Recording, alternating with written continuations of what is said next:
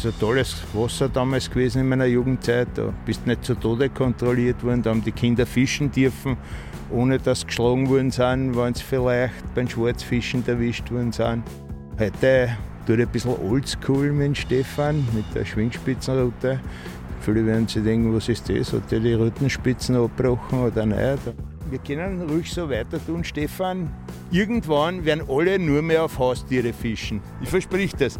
Das ist das Gerät, mit dem was ich ungefähr vor 25 oder 30 Jahren da auch gefischt habe. Das umbaute Graphit Cup Kardinal. Ja, und dann hat das Ganze eine irrsinnige Dynamik gekriegt, die ganze Bewegung mit den sensiblen Spitzenangeln ja, bin auf dem Wasser aufgewachsen. Da haben wir mit der Steifen auf Wienerisch, mit der Bambusruten ohne Rollen, die ersten großen Karaschen, die großen Schleien gefangen mit einem Killer. Das war so Mitte der 70er. Man hat da auf die Teiche, auf die Tiegelteiche 100 Karaschen fangen können in ein paar Stunden. Na gut, dann gehen wir ja. so, werden wir mal kanonieren. Michael Komutzki ist wohl einer der bekanntesten Angler Österreichs und hat das Karpfenangeln hierzulande maßgeblich mitgestaltet. Vielen ist Michael als Autor von Fachbeiträgen in Magazinen wie etwa dem Blinker bekannt und als Produzent von Angelvideos.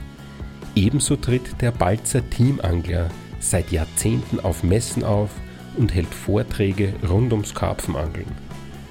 Ich Stefan Tesch habe Michael im Herbst an seinem Hausgewässer in Vösendorf bei Wien getroffen. Ein kleiner, verwachsener Teich in der Nähe der Autobahn. Wundert euch also nicht über das kontinuierliche Hintergrundrauschen. Und wir haben dazwischen auch einen zweiten Gast. Walter Mayer ist ebenso Balzer Teamangler und Michaels Weggefährte beim Fischen und bei Videoproduktionen. So, und jetzt geht's los mit dem Gespräch direkt am Wasser. Michael präsentiert sich heute ganz oldschool und hat die Schwingspitzenroute in Position gebracht. Vor mir ist der Michael Komutzki. Wir sind da in Vösendorf an seinem Hausgewässer. Die Sitzkiepe ist schon aufgebaut, die Schwingspitzenroute ist bereit. Geregnet hat, aber jetzt kommt die Sonne raus und du erzählst uns ein bisschen was übers Angeln mit sensiblen Spitzen. Ja, servus Stefan, freue mich, dass ich mit dir da ein bisschen plaudern kann über die gute alte Zeit, über das Angeln mit sensiblen Spitzen. Ja, wo sind wir da? Er hat es gerade gesagt, in Vösendorf an mein Hausgewässer, das ist da halt Vösendorfer Teich. Da bin ich aufgewachsen und es ist ein tolles Wasser damals gewesen in meiner Jugendzeit. Da bist nicht zu Tode kontrolliert worden, da haben die Kinder fischen dürfen, ohne dass sie geschlagen worden sind, wenn sie vielleicht beim Schwarzfischen erwischt worden sind. Und wir haben auch top gefangen. Also das war immer ein sehr ein schönes Unterfangen auf dem Wasser. Ich bin dem Wasser treu geblieben, fisch heute noch da. Äh, heute tue ich ein bisschen oldschool mit Stefan, mit der Schwingspitzenroute. Viele werden sich denken, was ist das? Hat er die Rüttenspitzen abgebrochen oder nicht? Nein, er hat es nicht abgebrochen. Fassen wir mal zusammen, von wo kommt das Angeln mit sensiblen Spitzen vom Kreidefelsen von England. Da haben sich sehr viele Menschen damit lange Zeit beschäftigt. Insbesondere, weil einerseits hat es dort gegeben das Gaming Fishing, das ist das Fischen auf Edelfisch. Und dann hat es gegeben das Course Fishing, die Fischerei auf Grundfische, auf, also Weißfische. In England war das auch so, dass bei den nationalen Bewerber alles erlaubt war. Das heißt, man hat mit der Pose fischen können beim nationalen Bewerb und man hat aber auch Ledgering fischen können mit, der, mit Blei oder mit Futterkorb. Futterkorb hat es damals nur bedingt gegeben, aber mit Bodenblei auf jeden Fall. Und da waren die ganz sehr erfinderisch. Ja. Das Wichtigste war halt eine sehr sensible Bissanzeige. Einer, der was da auch in der Epoche des Spaceman Hunting, wie das entstanden ist, so 50er Jahre, 60er Jahre, war der Richard Walker, der war dann auch bei Hardy Berater oder hat ihm sogar die Firma Hardy gehört.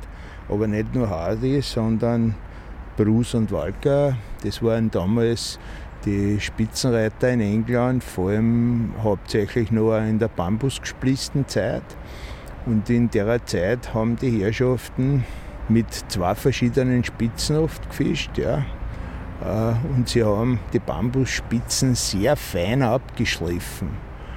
Und desto sensibler die Bissanzeige war, umso besser war das. Und das ist dann sehr ausgeartet und ein bekannter Angler, der Jack Clayton, der was auch sehr gut gefischt hat und der Angelgerätehersteller war, hat sich einmal so lange mit der Spitzen gespült und geschliffen, bis er abgebrochen war. Und dann hat er, weiß ich nicht, mit einem Geistesblitz oder vielleicht völlig durchdacht, die Schwingspitze gemacht raus. Er ist hergegangen und hat nach dem Routenbruch eine Verbindung zur Route mit einem Nylongeflecht gemacht und so ist die Schwingspitze entstanden. Ja. Das, was die wenigsten wissen. Und was noch ganz entscheidend ist, der Fred Forster hat dann ein Buch geschrieben, ich glaube in 73er Jahren ist das gekommen. Und da, da ist er ganz dezidiert eingegangen auf die Schwingspitze und so weil das war eigentlich in Österreich nicht so bekannt. Und der Fred Forster hat bei den nationalen Bewerben zehn Jahre fast alles mit der Schwingspitzen dominiert. Wobei man die aber auch nur bedingt ersetzen kann im Stillwasser oder in einem leicht strömenden Wasser. Im Donaukanal wird man die Noter mit haben. Aber es ist eine hervorragende Bissanzeige, insbesondere in der kälteren Jahreszeit, wenn die Fische sehr sensibel beißen, ist das Weltklasse. Wie bin ich in Berührung gekommen mit dem Angeln mit sensiblen Spitzen? Ja, ganz einfach. Ich war früher mit meinem Onkel oft in Fischament an der Fischer oder an der Donau unterwegs. Und damals haben die Leute aufgestellt, gefischt mit einem Altlöckerl und wenn es geht, noch mit einer Vollglasruten. Das war so 75 bis 1980 und da, oder ein bisschen früher schon sogar bei mir mit ihm und da bin ich schon als Buft mitgegangen und da hat man halt auch gesehen, die Bissanzeige. Aber nur war das nicht perfekt. Das waren normale Grundrouten, die waren 2,40 Meter, 2,60 Meter lang und der Kleckerl hat immer drauf sein müssen, das was nervtötend war, das hasse ich wie die Pest. Ja, und so bin ich halt dann schon langsam eingestiegen und 1987, glaube ich, habe ich bei der Firma Kettner meinen ersten Picker gekauft. Den habe ich heute noch. Das ist ein ganz ein tolles Gerät, für den habe ich sogar Viertelunzen Spitzen mir selber bunden und binden lassen. Auch. Und der, den fische ich heute hier und da, wenn ich nochmal ein Match fisch, dann fische ich den. Ja, wie hat sich das Ganze dann mit der Schwingspitzen generell weiterentwickelt? Es ist dann dazu gekommen, dass ein Gewinde-Spitzenring gegeben hat. Und dann sind, vorher hat es aber noch in Rudolf Sack gegeben, der hat das Ganze mit einem Karabiner verbunden. Also am Spitzenring einen Karabiner erkennt, aber das ist natürlich alles sehr mühsam gewesen, weil das oft beim Werfen sehr getrudelt hat. Ja. Und deswegen war das ein bisschen schwierig und dann ist eben der Spitzenring gekommen. Die hat es aber in Österreich auch nicht gleich gegeben. Ich habe dann meine erste Spitzenringrouten, weiß ich nicht, ich denke 85 oder so war das. Und da hat es aber nicht nur die Schwingspitzen dazugegeben, da hat es Biberspitzen auch dazugegeben zum Einschraufen, weil da hat man dann auf der Grundroute den Spitzenring drauf gehabt und hat mit der Biberspitzen, dann habe ich am Donaukanal zum Beispiel gefischt. Weil das war nur so ungefähr 10, 20 Zentimeter lang und auf der harten Spitze war es eh angefangen, die hat es zwar immer stark überstreckt, aber man hat dann trotzdem sensibel die Biss gesehen. Ja, und dann hat sich das Ganze weiterentwickelt. Dann sind die ersten Routen nach Österreich gekommen oder die ersten wirklichen Federrouten. Ich kann mich nur mehr erinnern an die Magna Silva Federrouten von der Firma Balzer. Das war eine am Anfang, die habe ich so gehabt, schon Anfang der 90er oder 93, ich kann es nicht sagen. Und dann hat das Ganze eine irrsinnige Dynamik gekriegt, die ganze Bewegung mit den sensiblen Spitzenangeln. Aushängeschilder waren damals der Michael Schlögel oder heute noch der Zamataro. Also das waren eigentlich die Aushängeschilder, die was aus dem deutschen Raum dann wirklich sehr bekannt waren. Und das Ganze hat dann gegipfelt, dass es einmal Weltmeisterschaften im Fiederfischen auch gibt und ja. Darf ich jetzt kurz zwischen einhaken? Das heißt, die Entwicklung Schwingspitze ist synchron zur klassischen Zitterspitze, also zur Fiederspitze erfolgt, oder? Ja, das ist, das ist eins im anderen gewesen, weil die haben alle mit äh, sehr feinen Spitzen auf die Grundrouten in England gefischt. Und mit der Schleiferei, da sind wir feiner wird beim Bambus. Ja, und je sensibler die Anzeige war, umso lieber war es einer dann ist auch mit die Spitzen gebrochen. Sie haben natürlich auch weiter gefischt mit den Ledgerrouten, das ist keine Frage, aber das eine hat das andere ergeben, mehr oder weniger. Aber das war schon Mitte der 60er Jahre und das, der hat seine eigene Produktion sogar gegeben. Das Einzige, was halt ist, der große Vorteil war halt, dass man außer Reichweite beim Trotting hat man begrenzte Möglichkeit. Ja. Da kommt es auf die Routenlänge an. Aber in die kleinen Flüsse oder größeren Flüsse in England haben sie natürlich mit dem Bodenblei auch ganz gern gefischt. Ja. In Österreich ist dann das immer dynamischer geworden. Es hat jetzt vielleicht ein bisschen abgeflacht. Äh, ich zähle mich da nicht zu den großen Stars in der Szene, aber wenn man 30 Jahre damit fischt dann, und ein Buch darüber geschrieben hat, dann sollte man sich zumindest ein bisschen auskennen, denke ich. Aber es ist ganz toll, dass man vielleicht einmal die, den Werdegang von dem, jeder erzählt heute, ja, Fiederruten fischen und keiner weiß, von wo es gekommen ist oder sehr wenige wissen es, die alten schon, der Georg Chapo zum Beispiel, der was mit mir lange Zeit im Team gefischt hat, der ist natürlich auch einer von den ganz guten in Österreich. Und, aber der macht halt nicht viel Aufwand und das und ich eigentlich auch nicht. Ich mache zwar schon hier und da mal ein Videoclip oder ein Video, das macht mir Spaß, aber man muss ja nicht immer ganz vorne im Vordergrund stehen, denke ich. Oder am Podcast machst du auch manchmal. Ja, das habe ich da versprochen, Stefan. Ich sage lieber die Geschichte nicht, wie sie mir zwar kennengelernt haben. Ich weiß nicht, ob es der Recht ist. Wenn es der Recht ist, dann sage ich schon. Oh ja, das macht man kostenpflichtig in der Folge. Das macht man kostenpflichtig? Ja. Okay. Kommen wir wieder zurück zum Fischen mit sensiblen Spitzen. Da neben uns ist ja eine Schwingspitzenroute ganz was Seltenes. Die Fiederfischerei hat aber einen fixen Platz, sage ich einmal, in der Landschaft der Angler. Ja. Ich glaube, die Schwingspitze hat sich nicht so durchgesetzt, weil es einfach nicht so praktisch zum Werfen ist, oder? Auch wenn da kein Karabiner hinten ist, sondern es überdreht wahrscheinlich, es ist nicht so ganz easy damit Nein, zu fischen. Es ist oder? ganz easy, wenn man es kann. Wenn man sich damit beschäftigt und man kann das, dann kann man auch 40, 50 Meter werfen, ohne dass man anreißt. Sie darf nicht ins Trudeln kommen. Und das muss man halt beherrschen und üben. Aber es gibt auch einige Angler, äh, aus Old England, wo man glaubt, die kennen das, aber die haben das auch nicht kennt. Das waren aber eher Karpfenangler.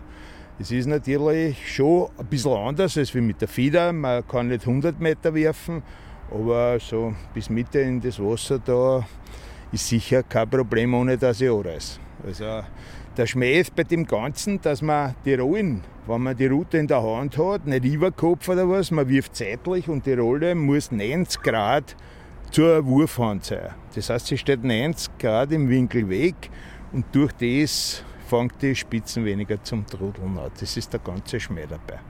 Jetzt hast du ein Betriebsgeheimnis verraten. Jetzt kann ich wieder fahren. Ja. Nein, Stefan, das ist kein Thema nicht. Na, wir schauen uns das jetzt in der Praxis an, ja, würde ich sagen. Ja, die, die Route ist bereit, die Sitzkippe ja. ist aufgebaut, sogar das Futter ist schon angemischt. Das, das ist ein Geheimnis. das ist Futtermischung von mir. Ja, äh, eins, das was sehr universell ist.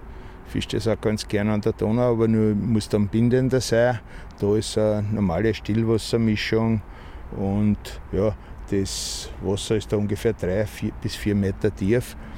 Äh, es hat einen guten Rotaugenbestand. Hier und da verirrt es ein Karpf. Praxen gibt es eher weniger. Aber der Rotaugenbestand ist sehr gut. Die fangen das schon an beim Absinken. Darum fische ich da jetzt mit einem geschlossenen Korb, dass das Futter nicht beim Absinken schon mit Masse eine Spur nach unten zieht und dann stürzen sie alle Rotaugen drauf. Man kann sogar mit dem Kernl fischen, sogar die schnappen sie. Also es ist ein recht unterhaltsames Fischen auf kleinere Grundfische. Hier und da verirrt sich ein guter Karpfen auch. Los geht's, wenn es unterhaltsam okay. ist. Dann starten wir.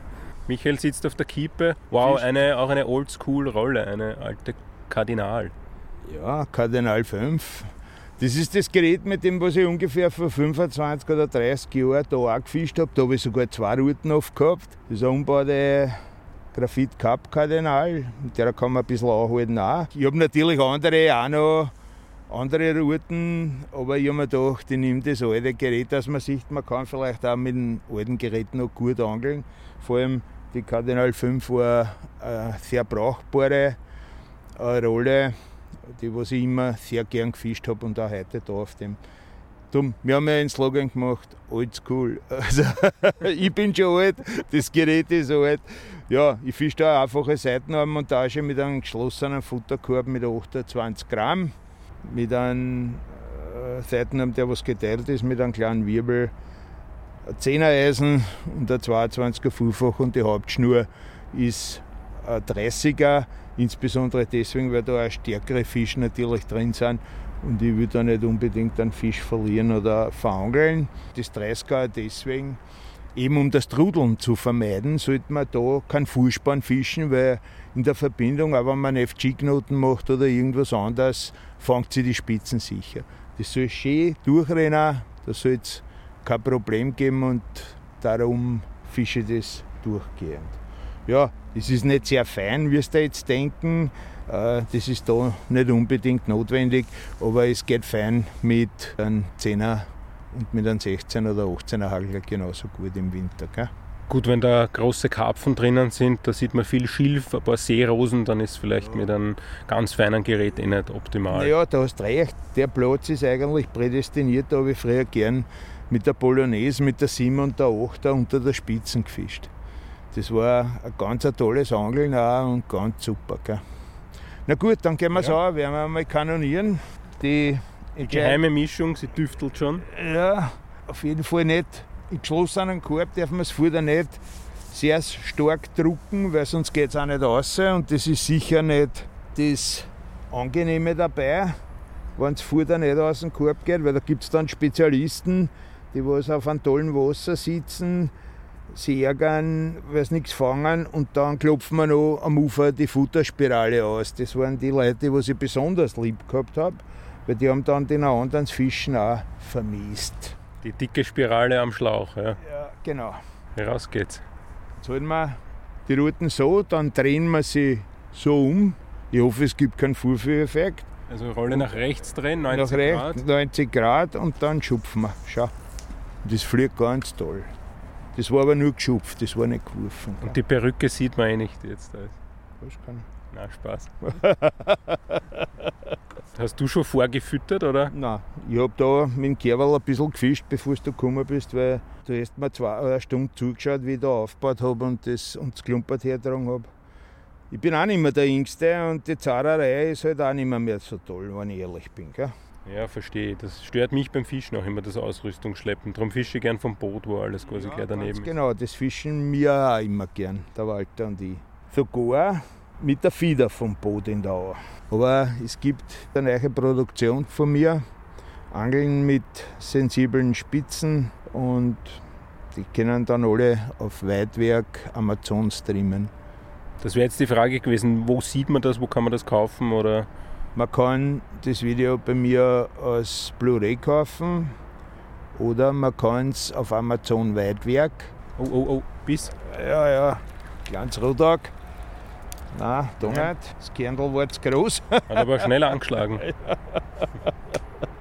Und in dem Channel kann man mit, glaube ich, ist man mit 3,90 Euro dabei und kann alles streamen, was da drauf ist. Pro Monat ist die Gebühr 3,90.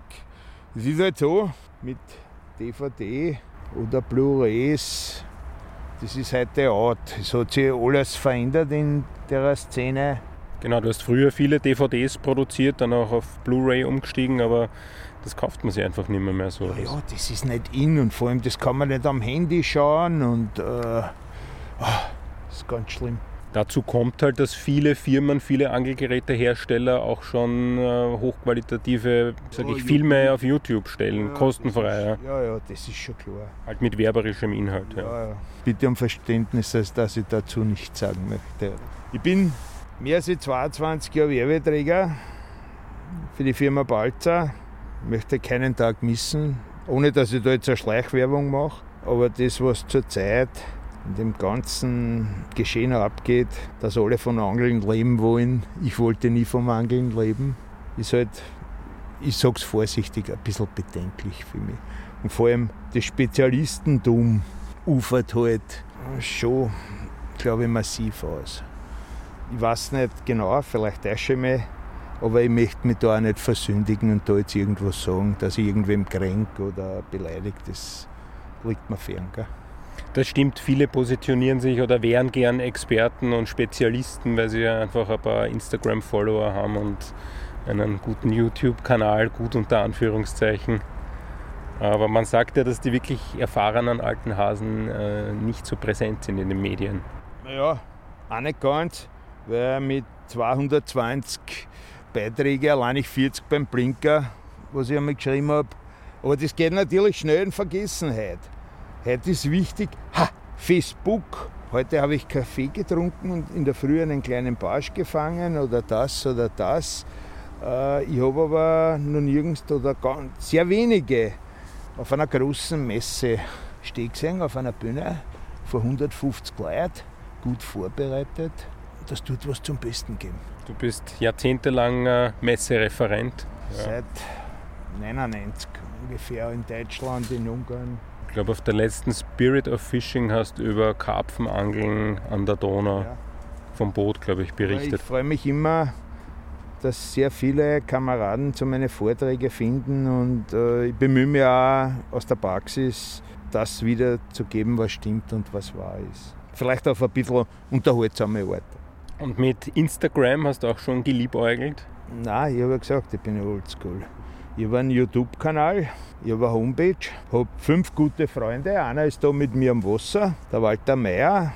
Oder sind es ein paar mehr als wie fünf. Und ich gehe lieber angeln und mache ein paar schöne Naturaufnahmen, als wir das den ganzen Tag irgendwelche Sachen beantwortet. Wenn von mir ein Kollege was wissen will, der kann mich anrufen oder nimmt mit mir Verbindung per Mail auf. Aber das will man heute auch nicht, weil heute ist WhatsApp gefragt. Aber da bin ich halt noch ein bisschen altmodisch. Ja, wir haben früher bei Fischer Heu auch ein bisschen mehr auf Instagram gemacht, aber es ist sehr zeitintensiv und du gehst fischen und musst eigentlich nur daran denken, welche Fotos, welche Videos, welche Stories bringe ich. Bis. Ja. Was ist jetzt dran? Oh, ja, ja der erste Fang. Ja, ein kleineres Rodak. Schau, ein Köderfisch. Da sieht man, wie sensibel die Anzeige ja. der Spitze ist. Gell? Ein 15 cm Rotauge. Petri zum ersten Fisch dieser Podcast-Episode. ja, das steht aber für mich da heute nicht im Vordergrund, dass ich da mega Fische fange, sondern ich wollte eigentlich mit dir nicht plaudern über die vergangenen Zeiten mit den Schwingspitzen und wenn wir nur einen Fisch fangen, ist gut, einen guten und wenn wir keinen fangen, haben wir Pech gehabt. Na, so soll es auch sein. Das ist auch mein oder unser Ansatz bei Fischerheu, dass wir sagen, es geht nicht immer nur um den Rekordfisch, um den großen Fang, sondern um das ganze Erlebnis am Wasser, um das Paket. Futterkorb ist wieder geladen. Sogar eine Abwasch da. Ja. Zum Händewaschen. Und die Wurfweite machst du nach Gefühl, oder? Ja, das, da kann ich es abschätzen. Wenn ich mit der Federfisch auf eine lange Distanz, dann hänge ich ein die Richtung ist zu merken natürlich, das ist sicher nicht schwer. Wesentlich ist, dass man den Radius des Futterplatzes so klar wie möglich hat. Ja. Und ich muss immer schmunzeln, wenn ich auf ein Wasser komme und dann wirft er aus und einmal wirft er 40 Meter, dann wirft er 30 Meter, dann wirft er 45 Meter und dann wirft er noch kürzer. Man sollte den Radius des Futterplatzes auf 3-4 Meter maximal begrenzen. Gute Angler begrenzen ihn auf zwei Quadratmeter wahrscheinlich. Und desto eher man den Futterplatz begrenzt, umso eher ist die Fangwahrscheinlichkeit oder überhaupt der Erfolg gegeben. Weil das Batzeln, einmal tut der Futter, einmal da ein Futter, einmal tut der Futter, einmal da ein Futter und dann, dann verzahlt man sie die Fisch.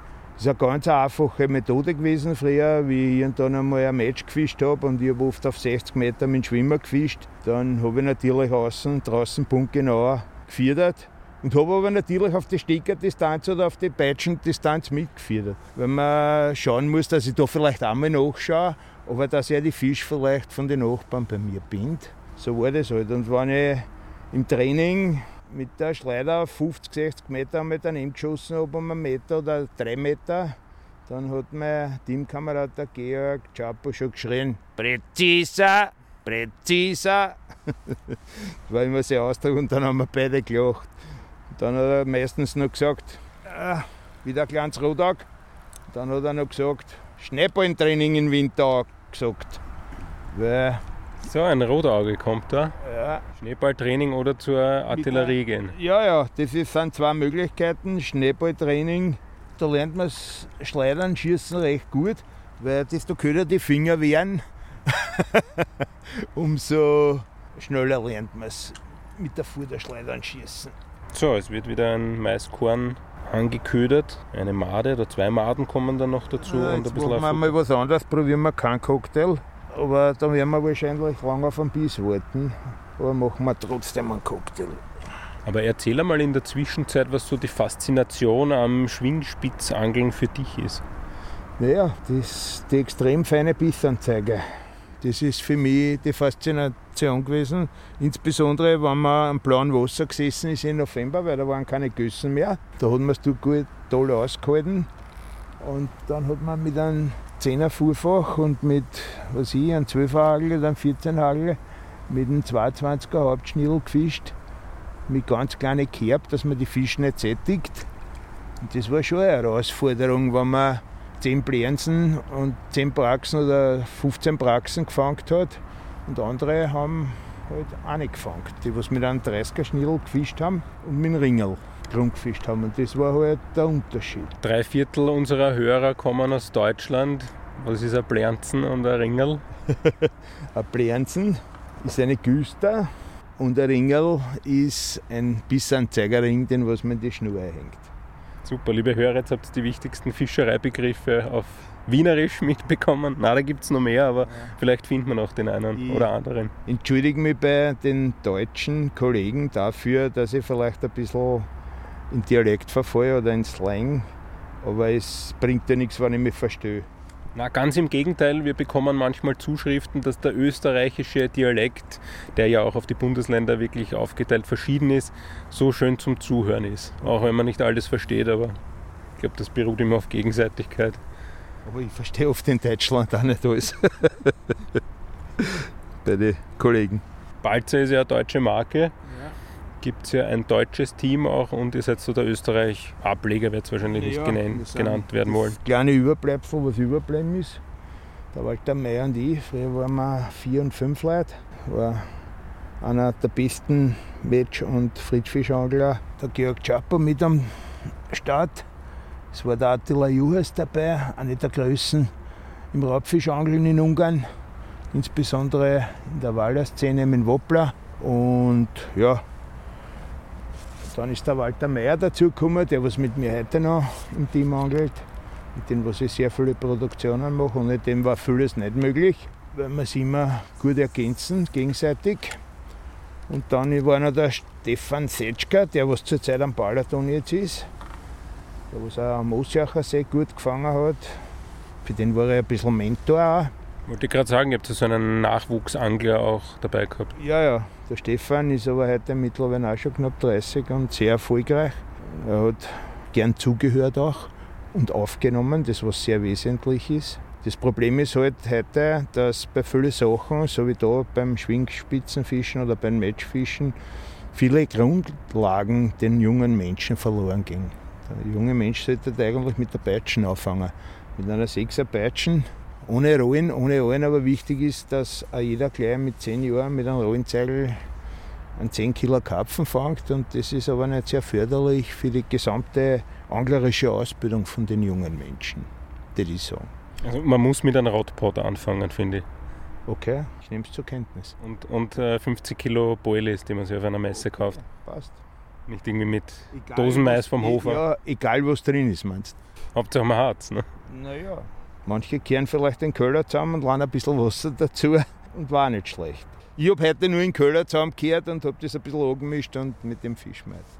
Das heißt, die Maden hast du aus dem Keller Nein, und. Die äh, Maden nicht, die nicht, aber das Schnappfutter. du hast gesagt, du bist da aufgewachsen, du kennst den Teich seit ja. du weiß nicht, Teenager bist vielleicht. Länger, mit drei bin ich das erste Mal von der Luftmatratze runtergefallen und fast ersoffen. Nein, war ich noch jünger und da hat mir der Vater bei die Haare genommen ja, ich bin auf dem Wasser aufgewachsen. Da haben wir mit der mit der Steifen auf Wienerisch, mit der Bambusruten ohne Rollen. Die ersten großen Karaschen, die großen Schleien gefangen mit einem Killer. Das war so Mitte der 70er, Anfang der 70er und schon ein bisschen früher. Da ist mein Vater immer mitgegangen. Da hast du noch frei. Wir haben da fischen dürfen vom Pächter her und das war natürlich eine tolle Sache. Wir sind da komplett frei aufgewachsen und das ist halt der Unterschied zu heute. Schau, was haben wir da inzwischen? Ja, ein wieder ein kleines Rodeigerl. Die dominieren heute da den Vorderplatz, aber wahrscheinlich ist das der Vorführeffekt, oder? Du hast gesagt, das waren die goldenen Zeiten der Fischerei damals, Ja, vom Fischbestand her. wo die Kinder nicht geschlagen worden sind. Und Das, das auch. Und vor allem, kann, man kann, hat da auf die Teiche, auf die Ziegelteiche 100 Karaschen fangen können in ein paar Stunden. Fisch. Das war da alles möglich. Man hat auch schöne Hechten fangen können. Da war nicht alles dominiert, nur ja, das wir mit heim, weil ich habe sehr viele, also ich bin von meinen von meine Verwandten dazu erzogen worden, zur selektiven Entnahme. Ja. Das hat Kassen, ich habe einmal vielleicht einen Hechten mitgenommen oder einen Schleim mitgenommen, wenn ich ihn gern gegessen hätte. Aber ich habe nicht die ganze Drübersiedlung damit gefördert. Das ist das Problem von heute, würde ich sagen. ja, da gibt es aus meiner Sicht zwei Extreme, die strikten Catch-and-Release-Fischer und die Kochtopffischer. Und dazwischen gibt es eigentlich wenig. Ja, mich. Mich auch, wollte ich aber jetzt nicht sagen, es wirkt jetzt arrogant, ja, aber ab und zu einen mitnehmen, ab und zu eine Forelle mitnehmen, ab und zu einen Karpfen. Das ist ja legitim, dazu geht man ja angeln. Aber äh, man sollte halt auf die natürlichen Fischbestände ein bisschen anschauen. Und das ist das Problem, dass wie viel Zander teilweise heute noch gefangen werden, das ist sehr marginal teilweise, aber das ist nicht nur das Mitnehmen, das sind tausende andere Sachen oder viele andere Sachen im Habitat, Schulter, die Verbauungen, der Schifffahrtsverkehr teilweise, weil keine Hinterrinnungen mehr sind. Allein nicht die natürlichen Fischbestände im Donauraum. Äh, Es gibt mehrere Videos von mir, auch vom ÖKF und äh, ich habe mich da um einen Staatspreis einmal mit einem beworben, da hat mich der Walter sehr unterstützt dabei. Und es gibt sehr viele Sachen, die was verbesserungswürdig wären. Und vor allem, was ganz schlimm ist, sind die Prädatoren auch. Da sind wir eh schon fast im, im nächsten Thema. Aber dazwischen gibt es noch einen Fisch, nein, ein leerer Haken. Das passiert auch mit einer auszahlten Moden. Aber dann schauen wir mal, dass wir einen Fisch abbringen. Jetzt werden wir nur Fleisch ködern, oder? Prädatoren ist ein ganz ein schlimmes Thema. Prädatoren sind Kormorane, Fischotter, Gänsesäger, also alle, alle Tiere, die, die übermäßig viel Fisch fressen. Oder eine ganz starke Population da ist. Und das ist beim Kormoran fix. Gell? Allein ich in der Freudenau bis Greifenstein, ohne dass ich mich versündige, sicher im Winter 500, 600. Aber nur in die 20 Kilometer. Ja? Ich rede jetzt nicht bis Heimburg oder noch viel weiter. Und es ist halt ein sehr schwieriges Thema. Ich sage halt so, Wurf. ich bin da ist schon gelungen, nicht angerissen, was? Äh, ich bin Endlich. da. Ja, ja. Wir werden dann noch einmal einen weiteren Wurf machen, dass du siehst, wie weit es geht, okay? Ich bin da eher für einen ausgeglichenen Artenschutz. Und das, was da jetzt betrieben wird, ist nur zum Nachteil aller Fische. Das hat mit Artenschutz gar nichts mehr zu tun. Das ist eher eine sehr traurige Angelegenheit. Also die Kormorane, glaube ich, kann jeder Fischer in Ostösterreich sehr gut beobachten. Ich selber auch an der Donau und an der alten Donau in Wien ist im Winter auch fast alles voll. Ist jetzt ein bisschen übertrieben, aber es sind auch extrem viele Kormorane. Man merkt es an Forellenflüssen, dass die quasi vom Otter leer gefuttert sind. Der Reiher ist auch unterwegs und dazu kommt, dass diese Tiere geschützt sind und das ist so der, der Streitpunkt. Fischerlobby gegen Vogellobby. Fleisch hat gewirkt, ja. Wow. Mhm. Sie werden schon größer. Schon ein dicker Hechthappen. Ja, das stimmt. Aber nur tot. Natürlich, Tierschutzgesetz, Fischereigesetz. Das Schlimme ist halt heute, dass man fast mit einem Rechtsanwalt ans Wasser gehen muss. Von allen Bestimmungen, die es so rundum und um gibt und dann, was noch verschärft wird. Und Es regnet, das war aber nicht bestellt. Wir sind ja nicht aus Gatsch, Stefan. Na, du hast gesagt, heute ist schön. Aber aus Gatsch sind wir trotzdem nicht. Wir Ja, aber zwar- bald. Nein, wir sind viel in Gatsch gelegen früher aber kann sich der Walter in den Schirm halten.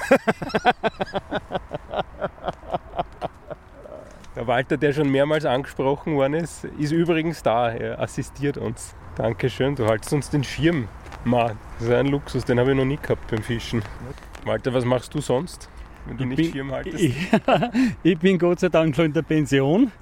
Äh, bin leidenschaftlich gern in der Au unterwegs, in der Nähe von, von Stockerau und betreue dort einen sieben Kilometer langen Abschnitt vom Gießgang.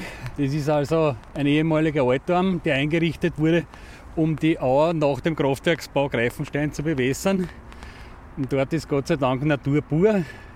Da habe ich mehrere Boote bin eigentlich vom Wesen her ein leidenschaftlicher Spinnfischer, weil es einfach von der Mobilität für mich das Schöne ist.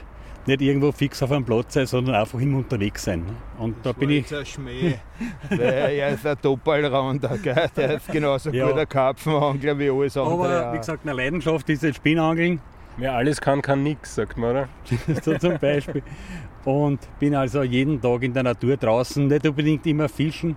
Es ist allein der Aufenthalt in der Natur ist schöne. Und der Gießgang ist wunderschön. Ich war dort einmal für eine, für eine Podcast-Reportage mit der Sabrina Zorn. Ich weiß nicht, die kennst du wahrscheinlich ich, eher. Ja, Und es ist echt schön. Es ist, glaube ich, total schwer, dort eine Lizenz zu bekommen. ja, Oder man muss dort wohnen oder zum Glück. Ja. ja, ja. Mit Michi gehe ich auch liebend gern Karpfen fischen. Ich gehe mit ihrem Raubfisch angeln. Ja, wir, Wir nehmen also auf den Pa- Fischpartner immer Rücksicht und äh, machen halt das, was, was, was der eine halt gern machen will, machen wir und dann machen wir das nächste Mal umgekehrt. Und im Matchbereich seid ihr auch noch unterwegs im Ausland, oder? Na, nicht, nichts mehr. Matchfischen ist also eigentlich bei uns nicht mehr. mehr.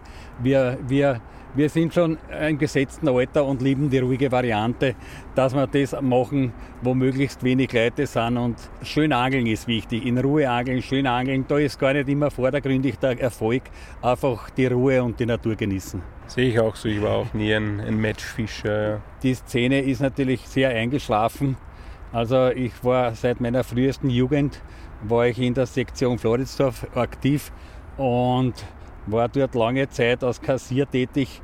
Und da war es üblich, dass im Jahr 20, 30 Veranstaltungen gegeben hat von, von, von irgendwelchen Preisfischen, sei es jetzt äh, Sektionsfischen oder äh, Teamfischen in irgendeiner Wiener Meisterschaft, österreichische Meisterschaft. Also es war das Wettangeln damals, hat einen ganz einen hohen Stellenwert gehabt und die Szene ist eigentlich bei uns jetzt komplett tot. Und wird gesellschaftlich auch nicht akzeptiert. Ja, es- Wettkampfangeln wird immer angeprangert. Ja, ja, ja, ja. Mit Tierquälerei und so Es- weiter. es ist ja, auch- kann man so oder so sehen, aber es gibt Es- Schlimmeres, glaube ich. Es ist auch Welt. leider grundsätzlich so in der Fischerei, dass das Gesellschaftliche eigentlich immer mehr äh, in den Hintergrund gerät. Jugend äh, ist kaum, Nachwuchs ist sehr schlecht. Also wenn man schaut, wie viele Leute heute fischen und wie viele Junge sind, dann überwiegend doch eher die ältere Generation. Es kommt jetzt mit dem, mit dem Erfolg von, von diesen großen Fische, die man derzeit fangen kann, speziell Karpfen, ist natürlich das Erfolgserlebnis auch für einen, einen Anfänger sehr bald möglich. Ich kann mich erinnern, in meiner Jugend, es da überhaupt, wenn man da einen Karpfen überhaupt gefangen hat, das ganze Jahr, war schon super. Also der Zielfisch waren irgendwelche Weißfische und der große Braxen war toller Fisch und den haben wir zu Hause genommen und der ist verwertet worden. Heute will das gar keiner. Also wer will heute einen Braxen essen oder einen Osen? Die Donau hat damals vor die Kraftwerke einen, so einen immensen Fischbestand gehabt, dass, äh, ich kann mich erinnern, bei der Floridsdorfer Brücke ist der, ist der Kanal von Floridsdorf, also die ganzen Abwässer von Floridsdorf sind ungeklärt in die Donau eingeleitet worden. Und dort hat es aber die meisten Fische gegeben. Also da, da, sind, da waren immer 10, 15 Fischer auf einer Strecke von vielleicht 50 Meter. Die haben den ganzen Tag nur Nasen gefangen. Also das war un, also, äh, nicht, zum, nicht zum Ausrotten mit der Angelfischerei. So viele Fische hat es damals gegeben. Und heutzutage, also mit Michi, wir fischen immer, noch immer vollweise auf der Donau, aber in diese ganzen Staubereiche fangst keine Nase mehr. Es gibt keine Nase. Wir haben also im ganzen Bereich rund um Wien gefischt, aber gefangen haben wir Nasen entweder in Hamburg oder in der Wachau und dazwischen ist ganz, ganz schlecht mit den Nasenbeständen. Ja, ich habe letztens an der Schwächert gefischt bei Achau. Dort hat man eine Nase gefangen, eine Barbe, eine Karausche, eigentlich eine totale Artenvielfalt. Wie ja. selten ja, ja, nein, die Schwächert ist noch ein, ein ziemlicher naturnaher Fluss und da gibt es natürlich schon Donaufische, gar keine Frage. Aber in den Staubereichen ist es so, dass man fast eher einen Karpfen fängt aus irgendeinem Donaufisch. Barben nehmen sehr stark zu. In den Stauräumen gibt es viele große Barben, aber der typische Donauleitfisch, die Nase, ist also in diese ganzen Staubereiche eigentlich ausgestorben. Früher der Steckerlfisch. Ja, ja. ja. Zu Schwächert. Ich bin dort als Kind schon gewesen und da gibt es mehrere Videoclips von mir. Nasenleichtzug auf YouTube. In der guten alten Zeit waren dort 50.000 Nasenleichen. Heute sind es vielleicht zwei. Und das schon, weil sie gestützt werden ja, mit Abstreifen und Wiederaussetzen. Und also die goldenen Zeiten sind nicht nur bei uns vorbei, sie sind auch in Ungarn vorbei. In Ungarn ist es sogar so weit, dass manche Fischzüchter gar keine Karpfenbesätze mehr nach Österreich transportieren können, weil sie es nicht, nicht haben. Aber das will niemand hören. Darf ich noch kurz einhaken bei der Schwächert, der Leichtzug der Nasen? Ich kenne einige Videos von dir, die du filmst auch unter Wasser. Was ist da verantwortlich für den Rückgang? Ist das die Regulierung der Donau? Oder? Das kann man nicht so genau sagen. Also die Schwäche ist schön renaturiert worden, aber der Bestand ist geringer geworden. Aus welchen Ursachen? Einerseits, weil ja nirgends mehr die Brutfische aufwachsen können, weil es keine Hinterspülungen gibt. Das ist jetzt eh zurückgebaut worden. Aber das, was maßgeblich ist, äh, wird schon der Fraßdruck auch sein. Ich will mich da jetzt nicht versündigen und als als Tierhetzer gelten oder was, aber ich habe schon gesagt, ein, ein gleichwertiger Artenschutz. Der Fisch ist genauso schützenswert aus meiner Sicht wie alle anderen Tiere. Also, und das ist eine Ungleichheit. Weil bei, bei vielen ist so, dass eigentlich der Fisch nur mehr eine Nahrungsgrundlage für andere Tierarten ist. Also der Fisch da drückt so stark, dass er schon bei uns draußen Tag aktiv ist dann gibt es noch einen Mink und, und viele andere Dinge, also viele andere Prädatoren. Wenn das so ist, dass der Bestand wirklich sehr gering ist, ja, dann verstehe ich das, dass man solche Maßnahmen setzt, was gesetzt worden sind. Aber man muss auch irgendwann zurückrudern und sagen, okay, früher hat man zum Beispiel nicht nur Strom verbrauchen können. Und heute gehen wir einmal in der Woche duschen, oder? Höchstens. Höchstens. Also, Mission so, 11 heißt Ja, das. ja, so, so ändern sich die Zeiten, oder? Und genauso hat sich das auch diesbezüglich verändert. Also man sollte schon ehrlich sein und es kann da Fotos geben, auch viele andere Sachen noch, die was äh, der Wellenschlag, das Habitat selber, wo sollen die Fische leichen? Ich meine, in der Schwächheit können sie leichen und ich nehme die gerne mal mit, wenn ich nächstes Jahr weiß, können wir gerne an die Fischer oder an die Schwächert gehen und können dort auch was machen, wenn du willst. Das ziehst die Wahrheit. Ja. Früher sind die Bauern in Achau gewesen und haben mit der Mistgabel die Nasen rausgeschmissen, ein Schweindelfuhr, das ist kein Spaß. Also das war zu deiner Zeit noch, oder? In der Jugendzeit. Ich kann mich erinnern, in meiner Jugendzeit waren, waren ganz viele, also 40.000, 50.000 so da bei der Achauer Brücken, wenn du dort schon mal warst, die was nach Münchendorf umgeht, waren dort gang und gäbe. Uh, uh. Ja, nicht so. Jetzt ist ein größeres, oder? Ein größeres Rodak. also war die Bremse so fein eingestellt? Ja, ja, genau. Aber wir kennen ja, das. Sie werden größer, ja. Ja, ja. Du wirst wirklich sehen, wie weit man damit werfen kann. Ja, machen wir einen Probeschuss. Und diese Schwingspitze ist bebleit vorne. Ja, das ist eine getunte. Das hat's, die hat es gegeben in verschiedene Grammaturen und die hat man Blei drauf, da kann man verschieben. Da kann man auch in leicht strömenden Gewässern fischen. Also eine gute Episode war einmal in dem Verein, wo ich früher gefischt habe, das Preisfischen gegeben. Da bin ich mit der Schwingspitzen hingekommen und da haben schon über die Zischel. Schau, der fischt mit der abbrochenen Ruten und dort und da. Ich habe den zweitgrößten Karpfen an dem Tag mit der abbrochenen Ruten gefangen und ja, es hat für Aufsehen gesorgt, sagen wir so. Dann haben sie alle gehabt, wahrscheinlich. Nein, nein. Das, das Gerät haben nur zwei Leute gefischt. Ein Kollege, der was leider schon verstorben ist, ein guter Angler, ein sehr guter Angler, hat auch in der Matchszene lange Zeit gefischt. und, und hauptsächlich ich. So, jetzt schauen wir mal. Hoffentlich fliegt mir jetzt nicht die Montage davor, Stefan. Uiuiui. Weitwurf. 42 Meter mit einem 28er Kerl mit wenig Fuder. Wirft man da anders als jetzt mit einer Fiederroute oder mit einer normalen Ja, Route? mit weniger Tempo, Verhalten und hast ja gesehen, seitlich. Über Kopf nicht, weil da fängt die zum Rotieren an und da reißt da alles an. Also 40 Meter waren das sicher, aber wenn du willst, machen wir noch einen. Außerdem habe ich da keinen Speedkorb oben, sondern einen ganz normalen Plastikkorb, der was zugemacht ist. Jetzt kommt noch ein Weitwurf oder Ich probiere noch Ja. einmal. Jetzt ziehen wir die Rodangen raus, vielleicht fangen wir dann den gelben da herbei. Schauen wir mal. Aber du siehst, dass ich ehrlich bin, weil ich hätte einen Türken auch machen können. Ich wohne da ungefähr zwei Kilometer weg, ich hätte da fünf Wochen aufhören können, ein bisschen, weil viel dürfen wir da nicht. Also ich hätte immer ein paar Murmeln rein oder ich hätte mir ein paar Mal hersetzen können, dann hätte ich wahrscheinlich sicher einen Karpfen gefangen, aber das tue ich nicht. Wenn ich, wenn ich mit dir da bin, sollte die Ehrlichkeit gegeben sein. So, Wer bewirtschaftet das da? der Fischereiverein Altvösendorf, Bam und raus, raus, raus. Ja, ja, ein bisschen weiter noch. 50 Meter. so ungefähr. Der Fischereiverein Altvösendorf, da war ich ja lange Zeit im Vorstand. Aber wenn man älter wird, sollten die Jungen voran. Und mein langjähriger Teamkamerad, Attila Jus, hat einmal gesagt zu mir, Michael, ruhig leben und schön angeln. Darum habe ich mich von gewissen Sachen halt im Laufe der Zeit zurückgezogen, wenn ich es so vornehm sagen darf. So Stefan, was willst du jetzt noch wissen? Du kannst mir fast jede Frage stellen, nur das Futter verrate ich dir nicht.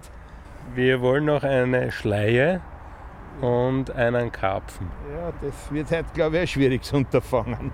Na, das wäre keine Frage, das ist eine Bestellung. Viele unserer Zuhörer kennen dich ja von Messen, von Videos, von Büchern, aus Magazinen, ja, Stichwort Blinker und die, die Reportagen, die du früher geschrieben hast. Du bist ja auch einer der, wie man heute sagt, Early Adopter des Boilie-Fischens in Österreich. Wann hast du damit begonnen und wie, wie war das damals? Da waren ja nicht die Regale der Angelgeschäfte voll mit zig verschiedenen Mischungen.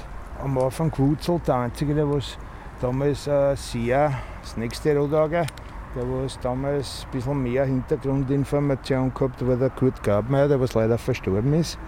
Der hat schon englische Kontakte gehabt. Also ich bin in Berührung gekommen mit Kugelfischen 1989, 88.